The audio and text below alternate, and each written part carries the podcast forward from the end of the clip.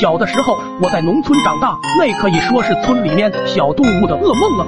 二大爷家的老母猪是我的嫡卢坐骑，三姑家的狗子是我的左右护法。每天我都像大将军一样骑着猪在村里巡查，村里的鸡鸭鹅狗见到我都躲得远远的，那个感觉神奇的很。可唯一让我恼火的还是我家那头大黄牛，无论我怎么武装，他都不把我放在眼里，每一次都被他虐得很惨。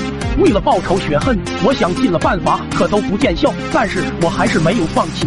明的斗不过，我就玩阴的。我花光了所有的积蓄，到村头王寿一那买了一大包泻药。我把泻药掺和在牛饲料里，大步的走到牛棚中。这牛子一见我，就像见了仇人一样，上来就要顶我。我立马就把饲料奉上，这货大口大口的吃了起来。我暗笑，这下终于能报仇雪恨了。那个时候正值过年。村里面杀猪杀的挺狂的，每家都要大摆宴席。碰巧那天老爸心血来潮，决定把这个牛子杀了上个全牛宴。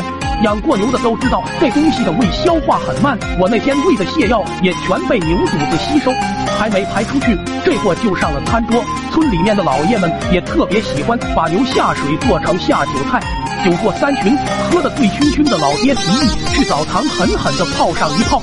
一些还没走的酒蒙子爽快地答应了。于是这群酒鬼就大步流星地向澡堂奔去。由于喝到了深夜，澡堂子里已经没有什么人了。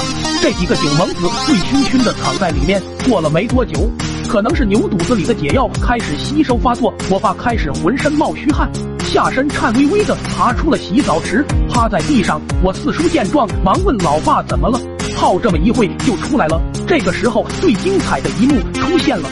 老爸一个没忍住，浑身颤抖，一股脑的把他的存货扑倒了四叔脸上。四叔慌忙喊道：“你他妈干什么呢？怎么朝我喷翔？”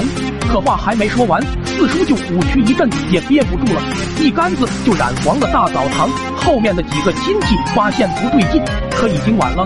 澡堂子里就像火山喷发一样，一股子一股子火热的翔喷射而出。这是飞翔的感觉，有多壮观！澡堂大爷听见里面炮火连天，不知道发生了什么事，进来一看，好家伙，这几个亲戚把澡堂拉成了东北农家的大酱缸，散发出来的恶臭把澡堂大爷眼泪都呛了出来。大爷拿起拖把，追着老爹他们就开打，边打还边哭。老爹他们边跑边喷翔，这场面别提有多壮观了。直到现在，老爹他们还是不知道那天拉肚子的真正原因，而我也把这个秘密一直埋藏在了心底。